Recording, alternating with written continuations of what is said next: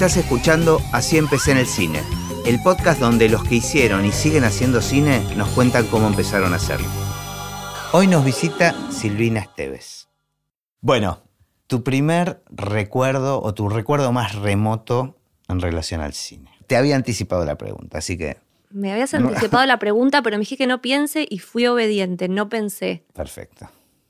Solo lo único que pensé es que tal vez no es tan clásico, mi recuerdo más remoto en relación al cine, porque siento que no sucedió en un cine, sino con algo que siento que se generó en mi cabeza. Yo vivía en la costa cuando era chica, no había cines, o sea, había cines pero solo en verano y pasaban películas súper comerciales y mis viejos no me llevaban al cine porque estaban laburando en verano. Mi viejo tenía unas canchas de tenis, Ajá. entonces laburaba un montón y, y no me llevaban. Para mí ir al cine era como de los turistas. Claro. Entonces eh, yo escribía, yo escribía, me acuerdo que en el colegio me daban tarea para el verano y, y a mí me encantaba porque era escribir cuentos a partir de consignas y dibujar. Y para mí era algo que yo me lo tomaba muy a pecho. ¿Y Y- tenías contacto con la lectura? Tenía contacto con la lectura, no, no tanto a través de mis viejos, sino por ahí de mi abuela. Eh, tenía un poco de contacto con el teatro a través de mi tía, que es actriz. Entonces, cuando venía a Buenos Aires, mi viejo me llevaba a ver la obra que estaba haciendo mi tía o la película que estaba haciendo mi tía. Pero siento que mi, Era muy lateral, digamos. ¿no? era muy lateral, pero mi recuerdo más remoto en relación al cine lo relaciono con algo emocional que siento al conectar con el quehacer audiovisual ahora, con hacer una película, con encarar una- un proyecto, y me, me conecta directamente con, con mi infancia, Con esos cuentos. con esos momentos donde yo me sentaba a escribir en el verano, con las consignas que me, que me habían dejado mis maestras, que tenían que ver con escribir y con dibujar. Y, y yo no lo hacía sola, lo hacía con una amiga que nos juntábamos a hacer esas tareas y escribíamos de a dos. Era como un juego. Era como un juego y escribíamos juntas. Y a mí me gusta mucho coescribir ahora. Yo escribo guion y, y me gusta mucho escribir de a dos. Y siento que, que esa práctica O sea, te remite a ese momento. me remite a ese momento. Qué hermoso. Sí, ¿En qué lugar de la costa vivías? vivía en la Lucira del Mar, en un pueblito súper chico. ¿Naciste ahí? Nací en Mar del Plata de casualidad. Eh, mis viejos estaban ahí Ajá. y nací. No, no estaba planificado. no digamos. estaba planificado. Ajá. Eh, pero mi viejo muy amante de la naturaleza, eh, mi viejo es de Dolores, mi vieja de- del conurbano, se conocieron laburando y, y enseguida se fueron a vivir a la costa. Así que de chiquita sí, crecí al lado del mar. Claro.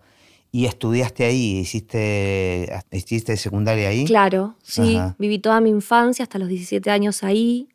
Claro, había poco acceso al mundo cultural. Había poco acceso al mundo cultural. Yo hasta esa edad no tengo recuerdos concretos de ir al cine, salvo alguna que otra vez que venía a Buenos Aires a ver a mis tías que no tenían hijes y me llevaban a mí de acá para allá y me han llevado al cine. Pero, pero no, no tenía, no tenía acceso al cine directamente en el lugar donde vivía. ¿Y la tele? La tele, mi viejo me la, me la cercenaba bastante. Me acuerdo que, que en esa época estaba, no sé, cebollitas, amigobios, esas novelas, eh, tiras, que mi viejo no me dejaba verlas, entonces yo la por ahí la veía escondida, Claro, casi que fomentaba el deseo, ¿no? De lo prohibido. fomentaba el deseo total, total, y por ahí en el recreo, en el colegio, mis amigues hablaban de, ay, ¿qué pasó en el capítulo este, no sé qué, y ayer, y yo me hacía la que lo había visto, Volvías a escribir. la volví a escribir, sí, en mi cabeza, y trataba de poner caras o, o llenar esos baches de que, que no sabía lo que había pasado, me los imaginaba. ¿Y películas en, la- en la tele veías? O- no, no era un, un tema, digamos, no, era como... un- No era un tema, pero creo que igual eh, como e- el cine fue fomentado a través de, de otras artes, porque sí mi viejo me hacía escuchar música de chica, él me contaba cuentos de más chiquita, antes de que yo los escriba. Bueno, Ahí está, ¿no? Y los inventaba cada vez que me los contaba. Los inventaba. Eh, mi viejo también dibujaba, dibujábamos juntos. Entonces siento que de alguna manera fui llevando al cine a través de otros caminos. Claro. Ahora vamos a ver cómo, cómo va apareciendo. Sí. Pero qué loco que alguien tan aislado de una actividad termine, con lo cual se me viene a la cabeza un montón de, de preguntas. O sea, cuando terminaste la secundaria, ¿sabías qué, iba, qué querías estudiar? Sí, hay, a- hablando de estos caminos que me llevaron al cine, que ahora hablando con vos reflexiono, está buenísimo hablar de estas cosas porque uno de pronto baja data que, que no la tenés a nivel consciente. Sí, sí, a mí me, es medio terapéutico. Ya me lo dijeron varios, así que voy a empezar a cobrar la sesión. Tenés que empezar a cobrar. Sí, sí, totalmente.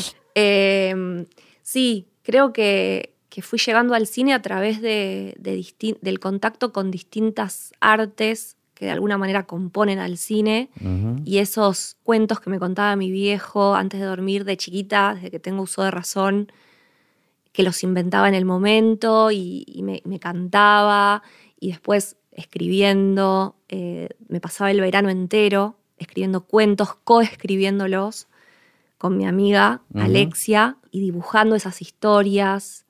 Y luego, a los 15, empecé a estudiar fotografía analógica ¿En dónde? en, ahí en la costa. ¿Había una escuela o...? Había, sí, estaban dando un curso, estaban dando un curso y mi viejo tenía una Olympus OM1 y entonces empecé a estudiar fotografía y también recuerdo mis primeras fotos las saqué en la playa al lado de un muelle que las tengo todavía y me encantan esas fotos y compuse como una especie de eh, fotometraje porque sí, no era una consigna de la, de la profesora.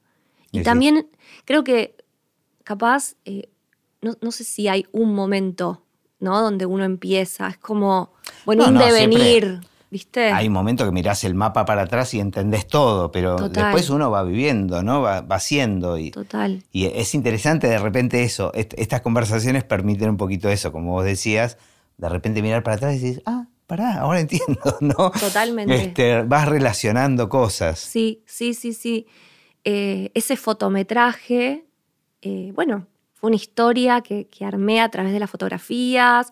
Eh, luqué a mi hermanita más chica como un personaje que se perdía en la playa.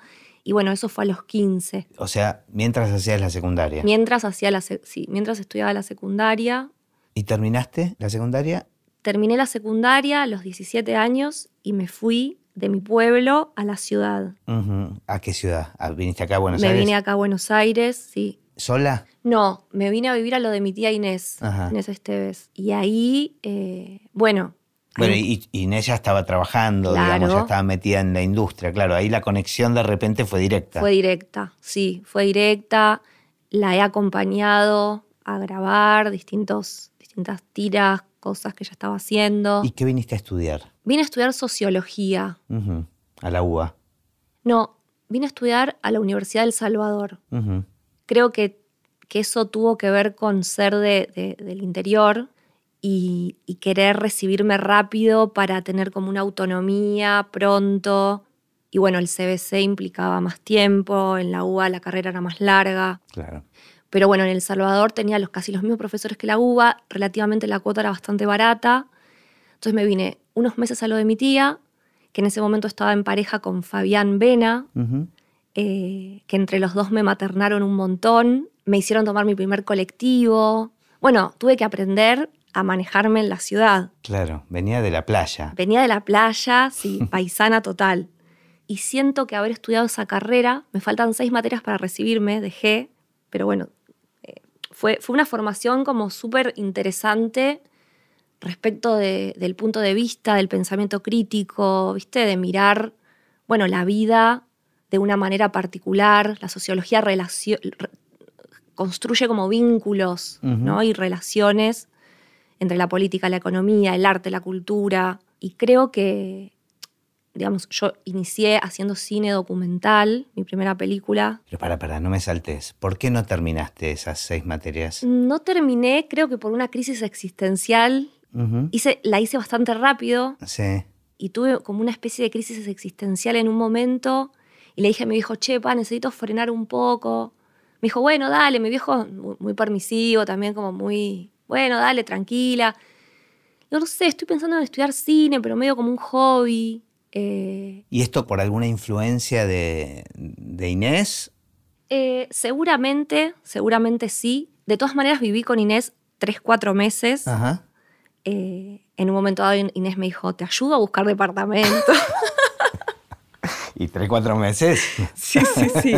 Ella en ese momento no tenía sus hijas. Claro. Y bueno, tenía nada, la intimidad con su marido, qué sé yo, y de pronto una hija adolescente ahí, eh, campechana. Me acuerdo que la primera vez que me subí a un colectivo le pagué al colectivero, le pagué con plata al colectivero, o sea, no, en ese momento eran monedas, pero no tenía idea que había una máquina, le pagué y digo, le voy a hablar y le voy a tratar de caerle bien al tipo porque seguramente sea el que me lleve a la facu Claro. todos los días. Así era la vida Claro. en un pueblo, ¿no? Total, y nada que ver. Entonces, bueno, duré tres o cuatro meses con Inés y ahí ella me ayudó a buscar departamento. Nada, estudié tres años la carrera de sociología y mientras tenía esta crisis existencial me la pasé filmando con una camarita de fotos digital y escuchando música.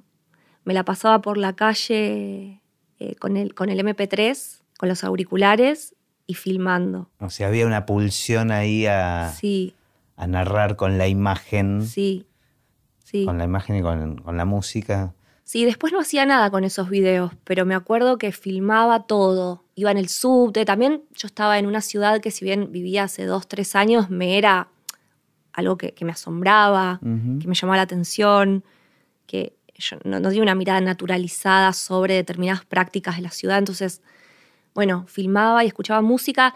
Con ese material no hacía nada, pero siento que eran como películas que se me construían en la cabeza de momentos que vivía en lo cotidiano. Entonces, en un momento digo, che, bueno, frené de estudiar sociología, si bien, eh, nada, yo estaba, también laburaba, daba las clases de inglés, eh, porque bueno, siendo, siendo del interior, venirse a la ciudad implica alquilar un departamento. Además, en la costa se habla inglés, Sí, básicamente, ¿no? olvídate. Olvídate, sí, nativo. Eh, sí, no, tenía, tenía que laburar, no tenía Claro, otra opción, claro. tenía que laburar. Y mi tía, me acuerdo que me ayudaba, me, me pagaba la facu, Ajá. mi viejo me ayudaba con el departamento y yo laburaba y con eso vivía. Y bueno, llegó un momento que, no sé, estaba muy cansada, no sé, flashé, cumplí creo que ve- 21. eh, y dije, bueno, para, necesito frenar. Mi idea era continuar la carrera. En ese frenazo, viste, que cuando, cuando uno está medio perdido, eh, entras como en, en universos emocionales que por ahí no, no son los habituales. Y bueno, y en, y en todo ese flash es De eso- donde de te eso digo se que me la pasé. perderse. De eso se trata perderse. me perdí con una cámara. De pronto tenía tiempo libre porque daba clase de inglés, pero bueno, no estaba estudiando más. De hecho, es una frase hecha, ¿no? Pero hay que perderse para encontrarse. Para encontrarse, total, total. Me perdí fuertemente. Me acuerdo que eran vacaciones de invierno, hacía mucho frío. Yo me la pasaba esto. El, el tiempo que, que- que no estaba utilizando para estudiar, para ir a la Facu, caminaba por Buenos Aires con los auriculares y filmando. No sé qué será de ese material, ¿sabes? Ahora me lo pregunto. ¿Dónde estará? En alguna computadora vieja debe estar. ¿Y, y cómo aparece, aparece la posibilidad de estudiar cine? Sí, porque dije, che, pará, imagen, sonido, cine, lluvia.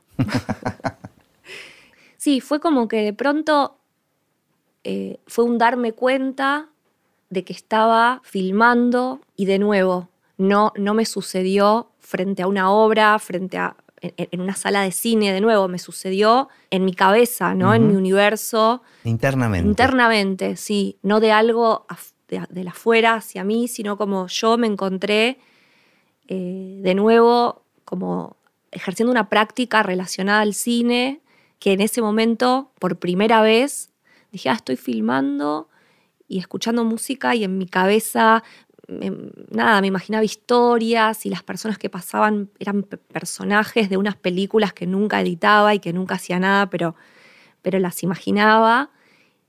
Y ahí fue que dije, ah, podría ser que esto que estoy haciendo tenga algo que ver con, con el cine, imagen y sonido. Pensé, bueno, por ahí en este tiempo que no voy a estudiar este año, eh, yo frené ponerle en, me acuerdo que arranqué el año, que era el último año de la Facu, y mayo, junio dejé de cursar. Esos meses estuve filmando y digo, bueno, por ahí este segundo semestre, este segundo cuatrimestre, puedo hacer algún cursito de cine, no sé, estudiar algo, probar, como hobby. ¿Y averiguaste? Empecé a averiguar, le dije a mi tía, empecé a averiguar en escuelas de cine, eran bastante caras. Bueno, mi tía ya no me las iba a pagar. Te echó de la eh, casa, no te bancaba la carrera, qué tía de mierda. Agradezco muchísimo a mi tía porque me bancó un montón, eh, me dio un sostén también acá en la gran ciudad. Pero claro, fue como, bueno, ¿cómo hago para pagar esto? En la ENERC, eh, bueno, estaba todo el, todo el tema del curso de ingreso, ya, era, ya había pasado, yo ya no me podía anotar. Lo mismo pasaba en la UBA. Y yo también soy muy ansiosa y quería ya estudiar algo, ¿viste? Una vez que te cayó la ficha. Me cayó la ficha y dije, bueno, no, ya, ya, ya, necesito ver qué, qué hago con esto. Entonces me acuerdo que en el CIEVIC había un examen de creatividad. Te tomaban un examen de creatividad. Que te hacían escribir, era escrito. Entonces justo, bueno, todavía no había sucedido ese examen para el ingreso en el segundo cuatrimestre. Y me vino medio ahí, como justito. Fui, averigüé, me dijeron, bueno, presentate con ese examen, si, si aprobabas, si no sé, si tenías una nota mayor a no sé cuánto, te daban media beca o una beca entera. La cosa es que me la dieron y arranqué ese segundo cuatrimestre, habiendo dejado sociología no por cine, sino por una crisis y porque dije, bueno, necesito hacer otra cosa. ¿Y qué te pasó cuando arrancaste? Mira, cuando arranqué fue, me acuerdo que un despertar, fue una mm. sensación espectacular está bueno conectarme con eso en este tiempo, en estos tiempos de tanta crisis que estamos viviendo hoy, eh, quienes hacemos cine independiente. Eh, bueno, con, encontrarte con, eso, con ese encuentro. Encontrarme hoy, desde, desde el hoy, después de unos cuantos años, eh, que, está difícil la mano ahora y que, que bueno, que, hay que pelearla tanto. rememorar esto es, es sanador, Gus. Es, toda una terapia. Em, pero sí fue revelador. Y me acuerdo que en ese entonces, bueno, yo al venir de una carrera social, de haber tenido eh, historia universal 1, historia universal 2, historia universal 3, historia latinoamericana, historia argentina, me acuerdo, una de las primeras materias que me flashó fue historia del arte. La no sé, segunda tercera clase dije, claro, ahora puedo comprender mejor la historia de la humanidad porque a través del arte se expresa todo, la economía, la política, la cultura de la época, las ideas, viste como la contracultura, todo se converge en el arte. Entonces a través del arte realmente puedo comprender mejor la historia de la humanidad mucho más que habiendo estudiado tres años de historia latinoamericana, historia universal. Qué loco, ¿no? Como de alguna manera los encuentros se producen. Digo, porque hay muchas historias de gente que fue muy estimulada, digamos, con cuestiones artísticas y culturales. Hay gente que fue estimulada y que no conectó con eso. Y, de repente gente que tal vez no tuvo familiarmente un contexto eh, vinculado al mundo artístico, de repente hay una chispa que, que enciende algo, ¿no? Sí. Es como que hay encuentros que son inevitables. Sí, sí, totalmente, totalmente. De todos modos, yo siento que en mi familia sí hubo incentivo artístico, no directamente hacia el cine. No, no, esto que contabas de tu papá de contándote mi viejo, cuentos. Sí, mi, abuelo cantaba. Bueno, mi tía Inés, que es actriz, canta también porque cantaba con mi abuelo. Mi abuela también escribe. De hecho, en esa infancia, otra de las cuestiones también relacionadas un poco al cine, al guion, es que yo intercambiaba eh, cartas con mi abuela. ¿Tu abuela vivía en Mi abuela vivía en Dolores, ah, en Dolores, de donde es la familia de mi viejo, Inés y demás. Y, nos mandábamos cartas de la costa, Dolores, pero escritas posta. O sea, no, hola, ¿cómo andás? ¿Todo bien? Chau. Es la mamá de tu papá. Es la mamá de mi viejo, claro. la, mamá de Inés Esteves, mi, mi abuela. Claro. Así que. Personaje muy particular que después ya vamos a hablar de tus dos abuelas, porque las, las, conoces. Las, conozco, no, las conozco de, la en tu película y son muy, muy particulares. Sí. Así que bueno, un poco siento que tuve una familia Claro, que estuvo. No, no fue tan directo, tal vez. No, no este. fue, no fue el cine lo que ellos me, me, me inculcaron o, o me, me expusieron a- al, al cine, pero sí a la música, a la literatura, al arte. Eh, y mi encuentro, siento que con el cine no fue consciente y no fue una elección mía consciente, no fue un deseo consciente. Después creo que devino por los caminos de la vida y, y ese encuentro para mí fue algo que yo considero un despertar. O sea, siento que hay un antes y un después de haber empezado a estudiar cine. ¿Y qué pasó ahí? Hablemos del después. Sí. O sea, a partir de, de ese despertar, ¿cuál fue tu, tu rol o, tu- o el lugar que encontraste con comodidad dentro de la escuela de cine? Mira, para empezar te digo que me lo tomaba como un hobby. No me lo tomaba muy en serio, lo cual es- está bueno en parte. Te quita cierta presión. te quita cierta presión. De hecho, en mi carrera anterior, en- anterior, sociología, yo era bastante nerd y tenía buenas notas. Y en cine empecé a desaprobar. Me di esa, esa, ese permiso. Siento que fue un cambio en, en muchos aspectos. Eh, Te permitiste la rebeldía. me digamos. permití, sí. O sea, sí. de nuevo es lo mismo, ¿no? Es como permitirte, tal vez digo, largando esas tres materias se te abrió la posibilidad de la libertad. Sí, Porque, bueno, porque hay que hacer las cosas de determinada manera, ¿no? sí.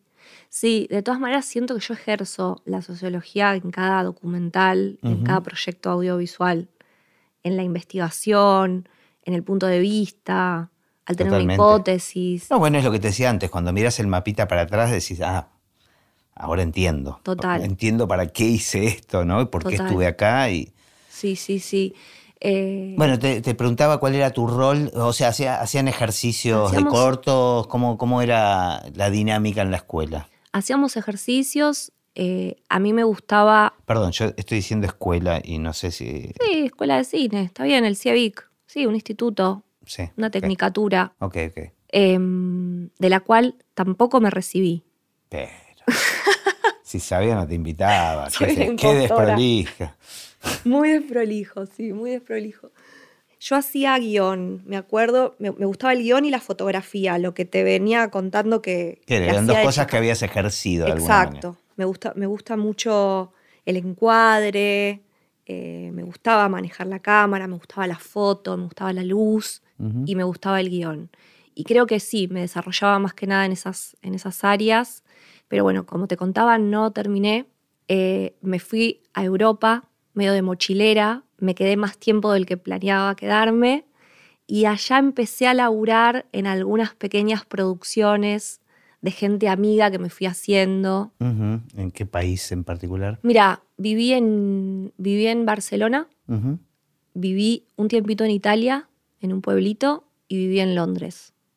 Tres realidades completamente distintas. ¿Y en, en las tres estuviste vinculada al, al mundo audiovisual de alguna manera? Sí, sí, me fui con dos amigas de acá. Estuve vinculada al mundo audiovisual y no también porque, bueno, estábamos medio jiponeando por ahí. En un momento trabajé haciendo fotos para una empresa de que era como una especie de Airbnb, pero no se llamaba Airbnb. Entonces sacaba fotos a propiedades. Y bueno, laburé en cortos, laburé, laburé en un largo, filmé un corto que ganó un premio en BAFTA. Había como un concurso de BAFTA para menores, no sé si de 30 o de 25 años. y eso lo dirigiste. eso lo dirigí. Ese fue mi primer corto. Ese y, fue mi primer y cuando laburás en, decís que laburaste en un largo, ¿en qué área estabas? Estaba como segunda de dirección. Pero ahora estoy, estoy como recapitulando y tratando un poco de ordenar las No, cosas. no, no importa, el desorden acá. Antes de irme, en realidad filmé ese corto acá y lo mandé a este concurso del BAFTA. Que no, no es que son los premios BAFTA, eran algo particular para jóvenes. Y tenía que ser un corto relacionado a la espiritualidad. Y yo justo había empezado a meditar en esa época. Y e- cre- creo que ese despertar audiovisual también tuvo que ver con una especie de despertar también espiritual y empezar a meditar y, y nada, y todo también como un poco eh, inicié ese camino.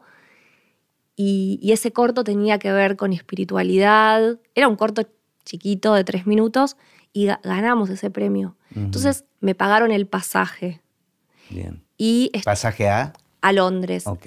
Y estudié un mes en la Escuela de Cine de Londres, un curso que se llama Visual Storytelling. No entendí nada porque... pero vos hablabas inglés. Yo hablaba inglés, pero... Pero ellos no. Pero ellos no. Pero, pero eran todos ingleses. Eh, me acuerdo que había dos yankees y el resto ingleses. Y tenían un inglés súper cerrado. Yo era la primera vez que estaba en Londres. Y me costó un par de semanas acostumbrar el oído a más o menos entender algo. Claro, y el curso no era tan largo. Y el curso duraba un mes, así que creo que el último día algo entendí, pero el resto me lo perdí todo. Pero bueno, a partir de eso fue que me quedé allá. Y claro, conectaste con gente, me imagino. Conecté con gente. Eh, esta meditación que hago, que se hace en Argentina, que se hace gratis en todo el mundo, conecté con gente también que medita allá. Eh, medio que fui de casa en casa, se vino una amiga argentina para allá, que es Brenda Howling, que también... Eh, con la que después hiciste... Con la que después hizo una película y una serie, que ella es guionista. Eh, así que bueno, tuvimos una experiencia de casi dos años de girar por, por Europa y cuando volví fue en el 2012, justo acá en Argentina el cine se declaró industria en ese año y bueno, me puse a escribir un documental relacionado a mis pagos, relacionado a la costa, relacionado a una escuela pública que hay allá, que está al lado del mar, en medio de un bosque. ¿Fuiste a esa escuela vos? Yo no fui a esa escuela, pero siempre quise ir a esa escuela. Mira. Pero en aquel momento, que es una escuela de bellas artes. Mira. Sí. En aquel momento, cuando yo vivía en la costa, no había colectivos que llegaran a esa escuela y mis viejos, a mis viejos les quedaba 50 kilómetros. No estaba en mi localidad es un tema extra mundo que nos atañe, pero qué interesante, ¿no? El tema de, la comunicación y de, la accesibilidad y del transporte. O sea, cómo el no acceso por medio del transporte te condiciona tal vez algo que era una pulsión que estaba en vos. Totalmente. O sea, me da la importancia, ¿no? De los, del transporte público o de la posibilidad de conectarte. Sí, sí, sí. Por esto que te cuento, de que yo de chiquita, bueno, no, solo escribía, sino que hacía ropa, hacía manualidades, que de alguna manera, bueno, todo tiene que ver con el cine, porque el cine aborda, aborda, todo esto.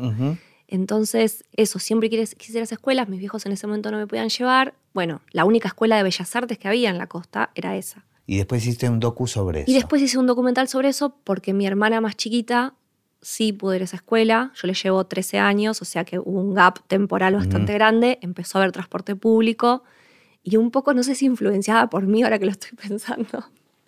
mi hermana hizo el secundario en esa escuela, bueno, yo volví ahí en el 2012, mi hermana ya había empezado el secundario, fui a ver una muestra que hacen todos los años ahí en la escuela, me encantó, en la costa, bueno, nos conocemos todos, ¿no? Es un pueblo. Y me dijeron, che, vos que, vos que estudiás cine, vos que filmás, ¿no querés filmar la muestra?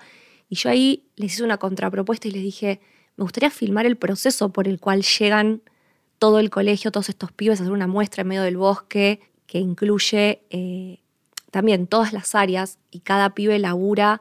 Es una obra de teatro escrita por ellos. Ellos hacen la música, el vestuario, la escenografía, eh, el guion, actúan, pero hacen algo súper mega pro, o sea, micrófonos inalámbricos, eh, me acuerdo que esa, esa que, que, ha habido a ver era una especie de tarzán. Entonces habían hecho toda una estructura gigante en medio de un bosque con lianas y los actores habían aprendido a hacer tela. Durante todo el año se habían formado, o sea, y todos los pibes recopados, bueno. Y eso hace que ellos tengan como una sensación de pertenencia y, son pibes que te dicen, a mí me gusta ir a la escuela, cosa que no, no sucede muy a menudo. Entonces, bueno, nada, ahí yo les propuse al colegio, digo, che, me gustaría filmar cómo laburan todo el año para llegar a esto. Y ahí, bueno, escribí el, primer docu, o sea, volví a Argentina, también sin saber si me iba a quedar o no, ahí el cine se declaró industria, mi hermana estaba yendo a esa escuela que yo había querido ir, sentí que había una película ahí, la escribí, la presenté al Inca, no me la aprobaron, no salió de interés, pero la volví a presentar y así empecé en el 2003. ¿Y, la hiciste la película? La hice, sí, sí. ¿Y llegaste a estrenarla? Sí, llegué a estrenarla, tardé bastante, fue un proceso largo, pero bueno, hice mi primera película como directora y productora, como realizadora integral, gracias al fondo de, de la vía digital del Inca, que me permitió, bueno, tener nada, un fondo para, para ir, para viajar con un equipo, para contratar técnicos y técnicas, para montarla. Después, bueno, tenés una película, la tenés que estrenar. La película se llama Escuela Vida y siento que para mí también fue como una escuela de cine porque, bueno, fue mi primer proyecto audiovisual eh, como realizadora integral. Y eso te empoderó de alguna manera a seguir. Digo, ¿te sentiste en ese momento directora de cine? Fue la primera vez que dije, che, claro, estoy haciendo esto. Ya me parece que no voy a terminar sociología. Mm. Me parece que. me parece que, este hobby que creí que, que, bueno, que lo hacía como un poco boludeando, tal vez puede ser un trabajo. La primera vez que sentí eso fue cuando te contaba que hice este corto, que lo mandé a un festival porque me mandaron la convocatoria y dije, ah, mira, algo relacionado a la espiritualidad para jóvenes, no sé qué, y yo estaba re con la meditación en ese momento, estaba como muy delirio místico. Hice este corto, que nada, no sé, como lo disfruté mucho. ¿De qué iba el corto? ¿Era ficción? Es una especie de, ensayo, es una especie de, cine experimental. Y bueno, y, cuando de pronto me dijeron, ah, ganó, te pagamos un pasaje. Claro, esas cosas son tan estimulantes, ¿no? Sí, y después nunca más me pasó. Pero bueno, eh, me dio el premio Tony Blair, cualquiera, y Natalie Portman. Una cosa que yo dije, ¿qué? Y me acuerdo que, que Natalie Portman, que ella tiene como algo también medio espiritual y qué sé yo, me dijo, eh, I never felt that way before with the film. Me acuerdo esas palabras como... O sea, le pegó a ella la Le pegó, sí. El, corto propone, no, me imaginé que iba a hablar de este corto que tengo que como traerle un poco a la memoria, pero, es como una especie de meditación audiovisual. Propone que mientras vos lo mirás, vayas dejándote llevar por lo que, por lo que va sucediendo y por lo, que, por lo que el corto te va proponiendo que hagas. ¿Sabes que me encanta? Porque nosotros nos conocimos con una peli que hiciste que te dimos un premio en, el Festival de la Mujer y el Cine, que es un festival que adoro colaborar ahí dando un premio. Y a mí me impactó mucho tu película porque ahora que me estás contando tanto este corto de la meditación como este, la película de Escuela Vida, me parece que hay algo muy auténtico en tus películas de mucha conexión con lo que a vos te pasa. Que a, mí me impactó, como se llama, Años Cortos, este, Días Eternos. Exacto. Porque nada, charlamos cuando estaba con la mezcla de esa película y podía entender perfectamente lo que te estaba pasando. Y por lo que me estás contando es lo mismo, o sea, me parece que con esta escuela te diste el gusto de, de alguna manera, de estar en esa escuela. Bueno, no sé, no quiero ser de terapeuta. sí, sí, sí. Pero, pero me parece que, que vos conectás mucho con lo que te pasa y, necesitas expresarlo ahí. Totalmente, sí, sí. Me gusta eso que dijiste, esta frase, darte el gusto. Yo siento que a través del cine me doy el gusto de, de conectar de una manera más directa y más profunda con cosas que tengo ganas de conectar. Y creo que es ahí cuando funciona. Claro. Porque también he hecho cosas o he escrito cosas que no han sucedido, que no las he terminado, que no, las he podido filmar. Pero creo que, no sé si es algo general que le pasa a todo el mundo o no, no lo sé, pero siento que funcionan esos momentos donde me doy el gusto, que muchas veces no es toda la película capaz me doy el gusto en el tercer acto o me doy el gusto en un par de escenas, es donde realmente me doy el gusto. Y ahí siento que está el alma. Es porque estás vos, o sea, voy a interpretar el darme el gusto, eh, porque suena raro, porque no necesariamente tiene que ser algo placentero, Exacto. sino eh, darte el gusto de hablar de lo que te pasa realmente, ¿no? O, eh, sentirlo, o estar por ejemplo, no quiero saltearme etapas de, la, charla. podemos ser desordenados.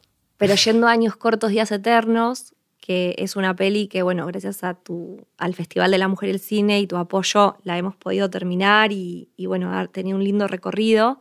Por ejemplo, en el momento donde tomé la decisión de ir a filmar a las mujeres de mi familia, la película habla sobre la maternidad, sobre el deseo de ser madre y sobre el deseo de no serlo, y qué costo tienen ambas decisiones para una mujer en esta sociedad.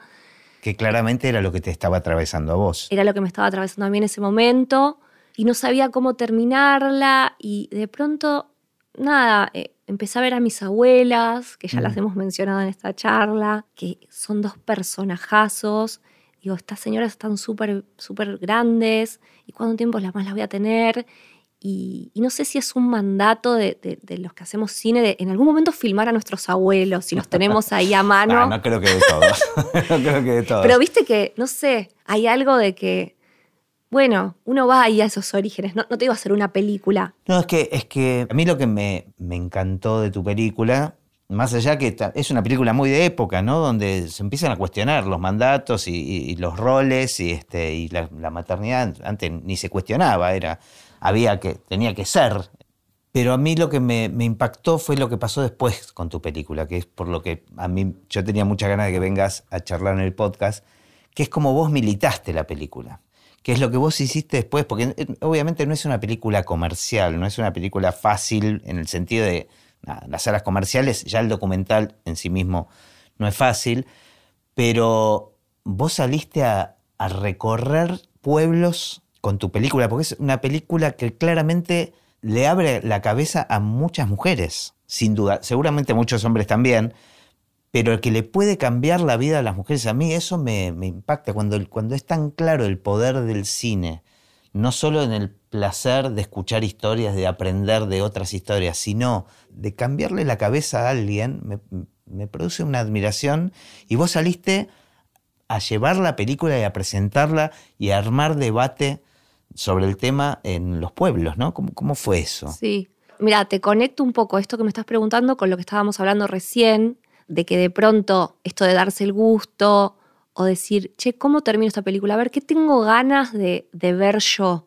Y ahí fui a mis abuelas y a las mujeres de mi familia y a preguntarles qué pensaban ellas de la maternidad, cómo fueron sus maternidades, si habían decidido mis abuelas ser madres, mi vieja se había decidido ser madre, eh, vuelvo a mis hermanas que, tengo mucha diferencia de edad, tenían veintipocos, 21, 22, 23 en ese, en ese momento cuando filmé, preguntarles qué pensaban ellas de la maternidad, cómo, cómo veían ellas la maternidad de mi vieja para con nosotras, y hacer un poco esta, esta interconexión generacional a través del cine, a través del audiovisual, y hacerlas dialogar a todas ellas a través de la película.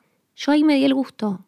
O sea, ahí realmente fui a, a la casa de mis abuelas, con mis colegas, con, las personas con las que hicimos la película y me di el gusto de estar charlando, sentir, escucharlas. Y la sensación, por lo menos yo como espectador, es que te diste el gusto de entender también lo que te pasaba a vos, porque eso es algo que a mí me llamó mucho la atención de la película.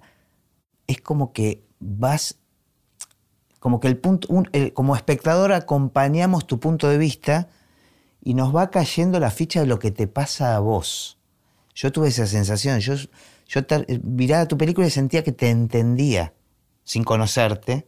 Te vamos acompañando a vos con lo que te va pasando y vos vas comprendiendo qué es lo que te pasa a vos con la maternidad. Sí, es tal cual, es tal cual. De hecho, creo que la peli, que también llevó varios años, el documental muchas veces es así, bueno, la ficción también, ¿no? Pero el rodaje del documental puede llevar muchos años. Fue también como una especie de camino hacia entender por qué yo estaba haciendo una película sobre la maternidad sin ser madre. Realmente fue te genuino. Lo en la película constantemente. nunca pensé hacer una película incluyéndome a mí como personaje. No fue algo deseado ni planificado. Sinceramente fue algo que posta aconteció en términos de que me fui dando cuenta por qué yo estaba indagando en esa temática y que esa motivación hablaba de algo que yo tenía ganas de hablar, que era esta cuestión de, bueno, hay muchas películas sobre la maternidad, pero en general están hechas por madres para madres y que en realidad la pregunta tiene que no tiene, digo, tenía ganas de hacérmela antes de, tomar esa decisión. ¿Qué costo tiene elegir una u otra opción? E indagar un poco en el linaje familiar fue la forma de, de terminarla, no sé cómo terminarla, eh, dándome el gusto de ser genuina y de vivir yendo a filmar esas escenas, los que tenía ganas de vivir yo. Y siento que ahí levanta la peli.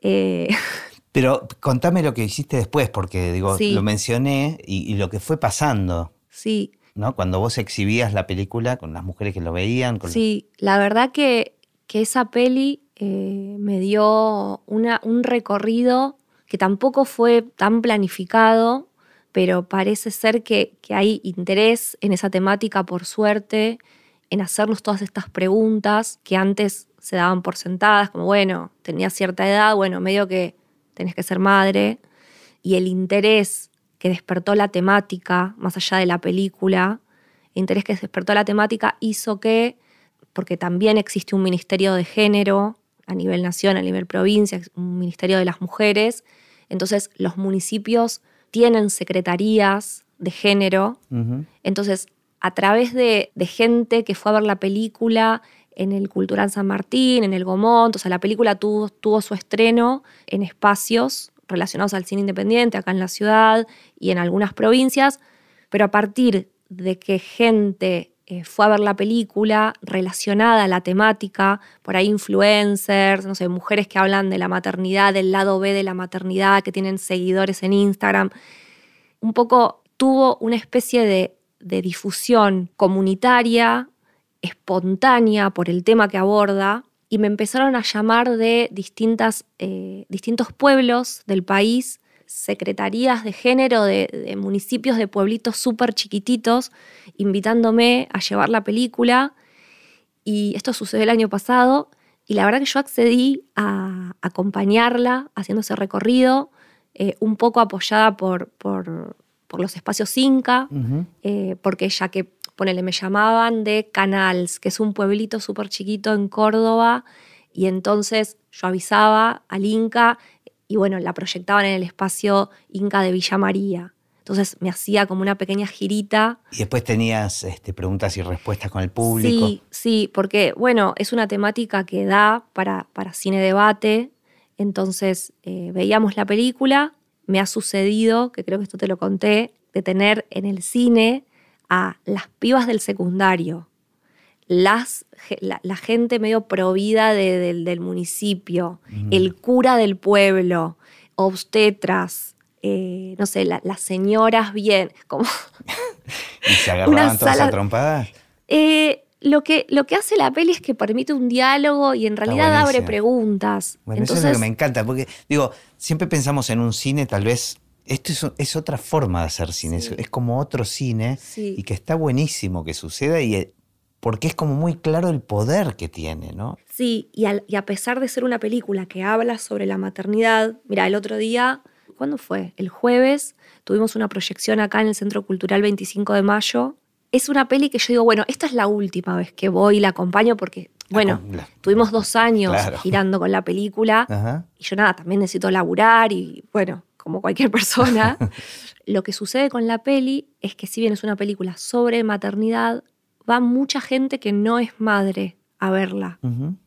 Es que habla de eso también. Es que habla de eso también y yo no soy madre y, y de alguna manera es cuando uno hace este tipo de cine, como decías vos, genuino, como que la película nunca se termina en realidad. En un momento decís, bueno, hasta acá llegué, la estreno, pero ese público te devuelve algo. Entonces, va mucha gente que no es madre a ver la peli y de alguna manera me acompañan a mí. Ese público me acompaña a mí, me hace seguir reflexionando sobre mí, me comparten sus experiencias. Y sí, la verdad que tuvo una circulación así, tuvo un montón de público sin tener plata, sin tener un súper estreno comercial, sin estar en las cadenas de... La vio mucha gente igual. igual la vio mucha gente y sigue sucediendo. Está buenísimo. Eh, ¿Nunca, ¿Nunca se vendió a plataformas? ¿No te ocupaste mucho tal vez de eso? De... Mirá, viste como que también yo siento que sigo aprendiendo a hacer cine y a producir. Creo que, bueno, voy a estar así durante muchos años más. Entonces es una película que yo no la hice pensando en venderla eh, para nada a una plataforma, porque siento que también yo estaba en otro momento de mi vida. Ahora sí estoy pensando en, ese tipo de cosas. Eh, cosas locas. Esas cosas locas. Sucias. Que, sucias que no tienen nada que ver con el arte, pero sí tienen mucho que ver. Entonces. No, yo creo que es una película que puede ser muy poderosa en plataformas. Sí, mira, la película está en plataformas, está en iTunes, está en Google Play y en Microsoft Video. Ah, bueno, tiene sus... Tiene, sí, está en esas plataformas con otro nombre, Ah, que me recomendaron cambiarlo los distribuidores para que sea más comercial y se que... ha- llama Rambo 18. Exacto. se llama Apocalipsis. No, se llama Ser madre lo que no te contaron. Ok, está bien, más directo, Es, un, es más directo, menos sutil. es menos sutil y va más a la maternidad. Ajá. Eh, sí, Sí, está- sí, la debatimos entre habla de muchas madre, cosas, ser o no ser. Claro, como- pero bueno, madre lo que no te contaron está en iTunes, Google Play y Microsoft Video bajo ese título. Genial. Vayamos hacia adelante. Ha- Hablemos del futuro, porque estás este, haciendo un cambio radical y estás con ganas de hacer ficción. Exacto. No has hecho ficción hasta ahora. Hice un docuficción, una serie que fue más ficción que documental, que se llama No sé cómo volver, que estuvo en Flow, ahora ya no sé si está, pero está en Cinear, que es una, una especie de precuela de Años Cortos, Días Eternos. Ah, ahora que lo mencionás, vos me la mandaste y yo la vi. Ok. Sí, ya me acuerdo.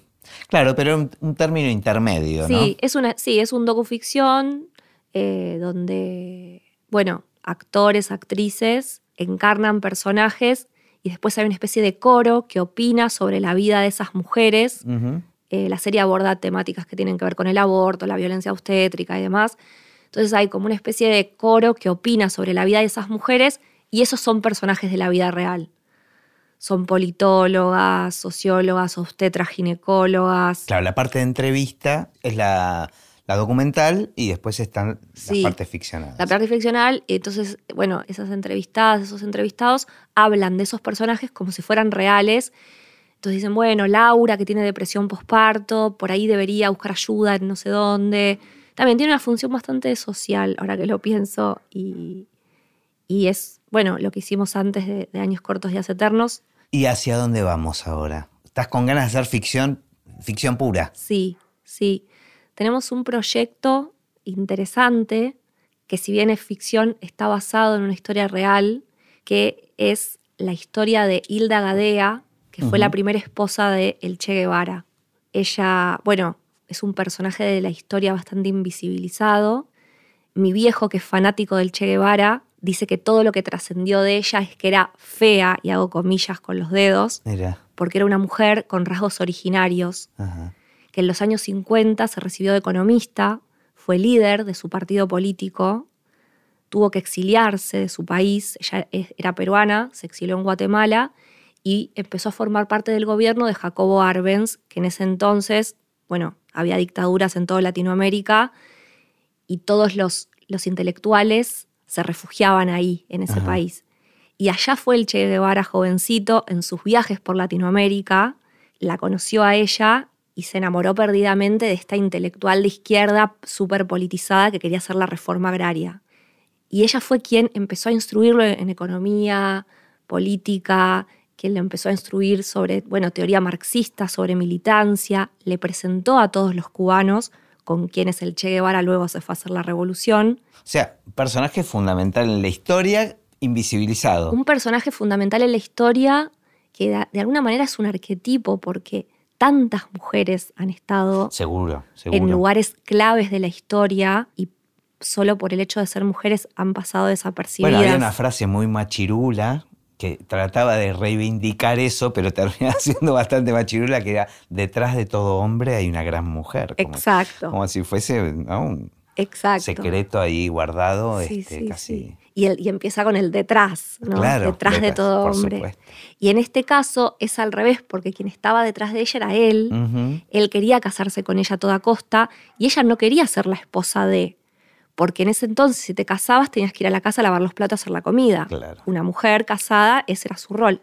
¿Y toda esta historia es un libro? Sí, es, es un libro, está escrito por ella, ella murió hace muchos años, pero ella escribió una autobiografía contando cómo conoció al Che, toda la experiencia que tuvo con él, no criticando su historia de vida o, o indignada con que ella no, no pasó a la historia como pasó él, sino tratando de defenderse de los ataques, de alguna manera, de la derecha, Claro. porque la usaban a ella como la mujer despechada Mm, hablando mal del Che. Entonces ella dijo, no, yo no soy ninguna despechada.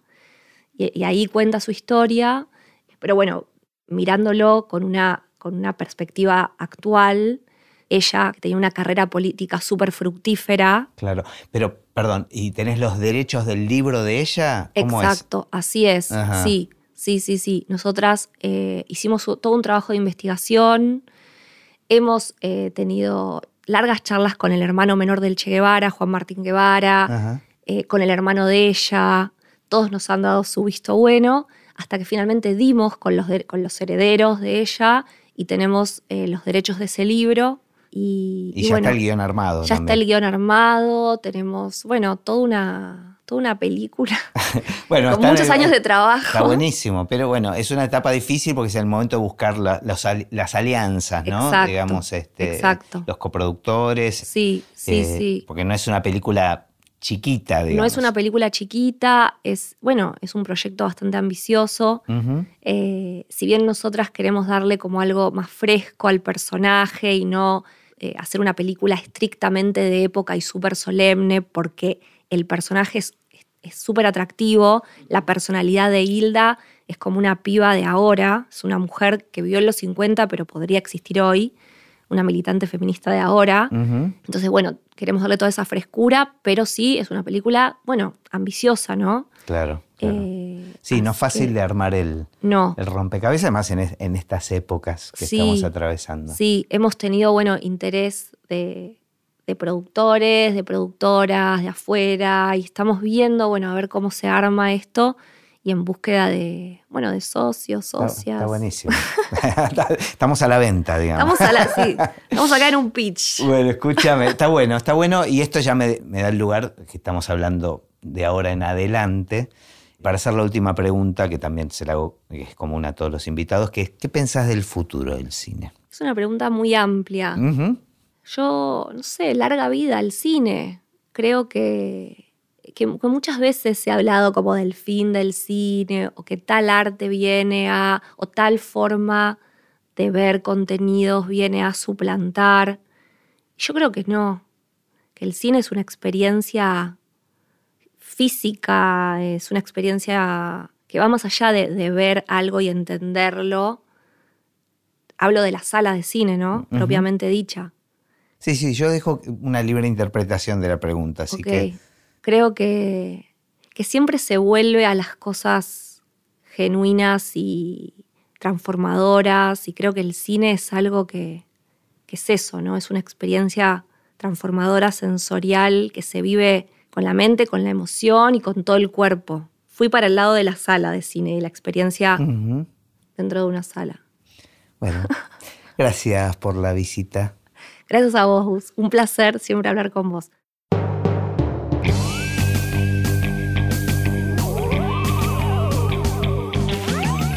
Y así terminó esta conversación de Así empecé en el cine. Mi nombre es Gustavo Pomeranek y espero que la hayan disfrutado al menos un poco de todo lo que disfruté yo. Recuerden que se pueden suscribir para escuchar todos los episodios que vamos subiendo en asíempecenelcine.com. También nos pueden buscar en Apple Podcasts, en Spotify o en cualquier otra aplicación de podcast. Los espero en el próximo. Chao.